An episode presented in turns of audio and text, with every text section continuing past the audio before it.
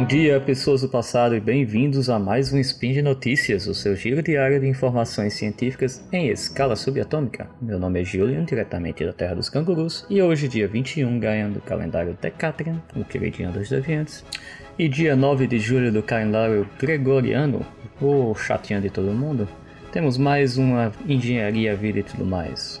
E no tema de hoje teremos impressão 3D e machine learning, um lado menos falado, porém muito importante. Roda a vinheta. Speed Notícias.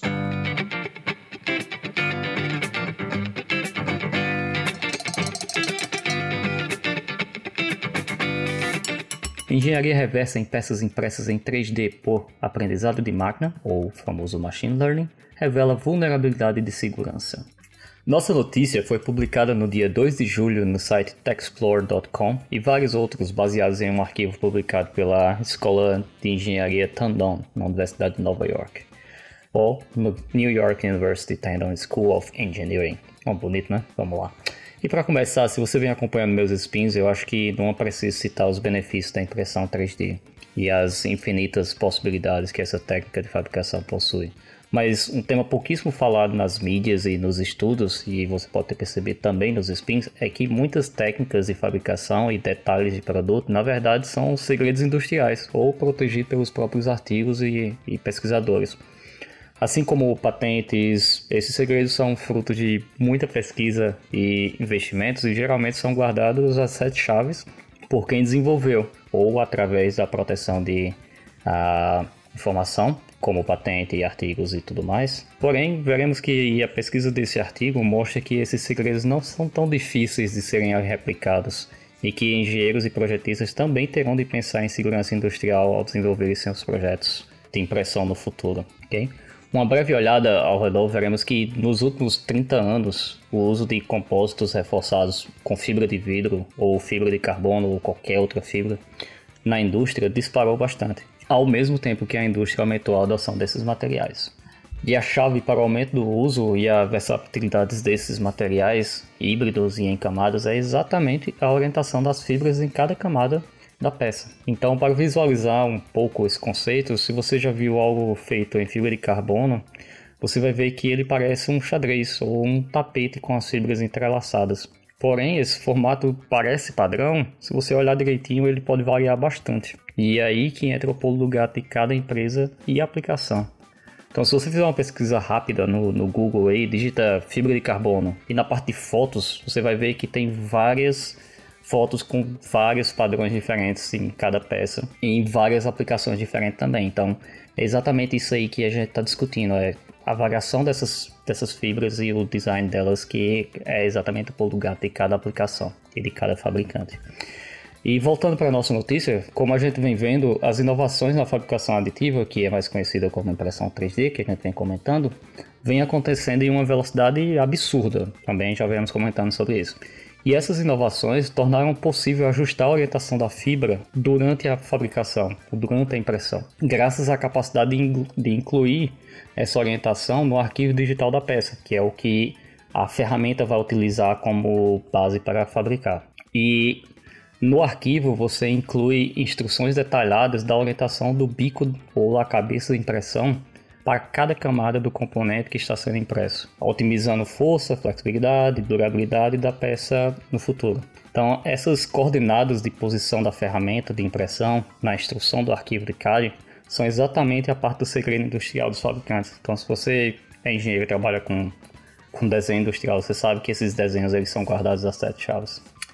Ah, mas aí que vem o resultado dessa pesquisa que foi liderada pelo Nikhil Gupta, professor do Departamento de Engenharia Mecânica e Aeroespacial da, da universidade que a gente citou.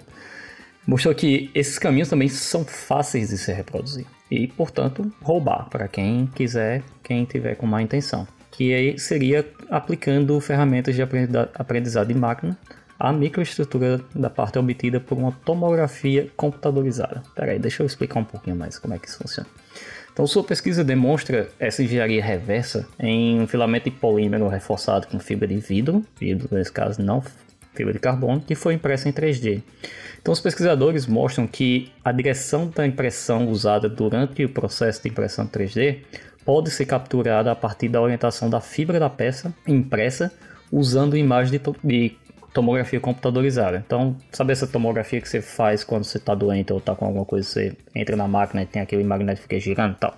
O que eles fizeram foi pôr essa peça nessa máquina de tomografia, fizeram a sua imagem e usaram ferramentas de machine learning para aprender sobre essas imagens e para tentar decifrar como que foi impressa essa peça. Mas por que o machine learning e onde entra o machine learning? Então, a direção da fibra numa peça já pronta e impressa é difícil de discernir internamente qual a sua direção. Então é aí que o que entra o machine learning, que foi treinado com milhares de fotos, assim como a gente treina machine learning na vida real. Então, toda vez que você vai botar uma senha que aparece lá, capture, marque fotos com ônibus ou com pontes, você está, na verdade, você está treinando machine learning ali e você não sabe. Então, foi mais ou menos isso que eles fizeram. E colocaram várias imagens de, de tomografia computadorizada de peças impressas 3D para exatamente treinar esse machine learning para reconhecer a direção da fibra quando eles requisitarem. Então, além de mostrar o potencial do uso do machine learning e a capacidade de replicar uma peça já produzida, esse estudo também levanta preocupações com a segurança da propriedade intelectual, como a gente falou no começo da, da reportagem. Então, como a gente também citou, essa propriedade intelectual envolve muito investimento e muito segredo de cada empresa. Né? E que em muitos casos até usaram machine learning para desenvolver suas peças, suas ferramentas, suas, seu método de impressão. Porém, é uma faca de dois gumes, né? Essa mesma machine learning também pode servir para é, tentar recuperar o que já está impresso. Então, o pesquisador conclui, abro aspas, os métodos de aprendizagem de máquina estão sendo usados no design da peça de peças complexas, mas como mostra o estudo, elas podem ser uma faca de dois gumes, facilitando também a engenharia reversa. Então, as preocupações com segurança também devem ser levadas em consideração durante o processo de design e os caminhos e ferramentas não clonáveis devem ser desenvolvidos em pesquisas futuras. Fecho aspas. Então é isso, pessoal. Assim como tudo desenvolvido, dependendo de quem utiliza, pode fazer o bem ou o mal. Machine Learning é uma ferramenta muito poderosa, como estamos ouvindo bastante por aí, e a tendência é se tornar ainda mais à medida que os pesquisadores forem treinando mais e mais essas inteligências artificiais e achando mais usos para ela. Então, a velha faca de dois gumes pode fazer o bem como pode fazer o mal. Beleza? E por hoje é só, pessoal. Lembro que todos os links comentados estão no post. E deixe lá também o seu comentário, elogio, crítica ou dicas. Lembro ainda que esse podcast só é possível acontecer por conta do seu apoio no patronato do SciCast, tanto no Patreon, Padrim e no PicPay. Um grande abraço e canguru e até a próxima.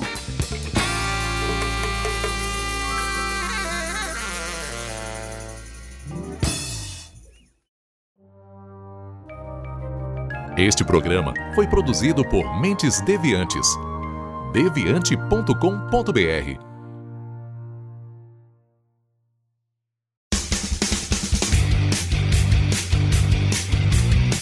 Cortes, edição de podcast.